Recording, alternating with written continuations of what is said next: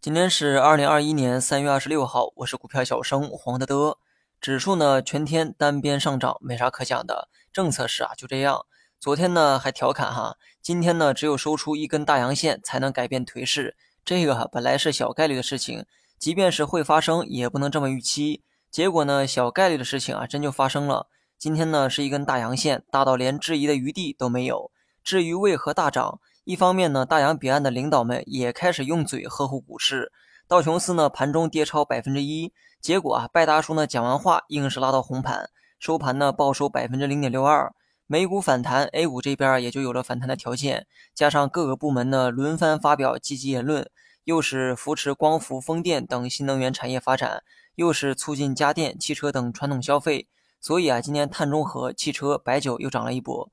至于服装板块的上涨啊，仍有前期炒作的成分，也就是某地区棉花的问题，我就不细讲了哈。闹的是沸沸扬扬，估计呢大家都知道事情的经过。至于这事儿会如何收尾，那么按照以往的经验来看，涉事的品牌方会被逼到风口浪尖上，人们抵制的热潮呢会愈演愈烈。随后各大品牌方为了保住中国市场，纷纷出来道歉，然后媒体再纷纷转发。众怒平息，各回各家，各找各妈，一切呢回归平静，就当没发生过一样。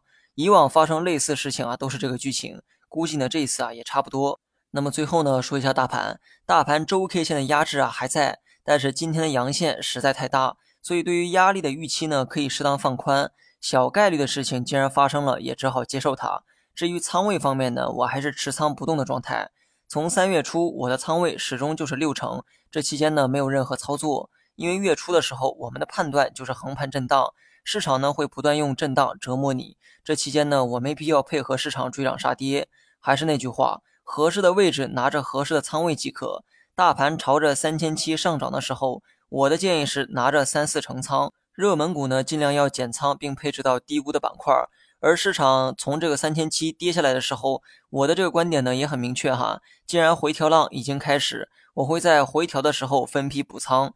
大盘三千五的时候补过一次，三千三百五的时候补过第二次。随后呢，我们就预期大盘会横盘震荡，所以呢，也就没有再操作的必要。这期间呢，有过大涨，比如说三月十一号和今天，也有过大跌，比如说前两天。但你回过头来看一看哈，或许因为某根阳线阴线改变了你的信仰，但市场整体呢，并没有改变横盘震荡的格局。所以啊，耐心一点，即便是短线，你也得有忍受一个月波动的耐心。今天呢是一个大阳线，但成交量还是少得可怜。这可不是大阳线该有的成交量。我也不会因为这根大阳线告诉你市场已经安全了，因为市场本来就没有风险，震荡只是震荡，人家走的四平八稳，只是你眼里看起来很曲折罢了。既然是震荡，那就不悲不喜的面对它。你也别因为这根阳线有啥非分之想。日线趋势呢，接着预期震荡，区间呢还是三四七八到三三二八之间。太具体的这个走势啊，就不做预判了。明天呢就是周末，搞不好又有哪位领导出来加班指挥市场的走势。好了，以上全部内容，下期同一时间再见。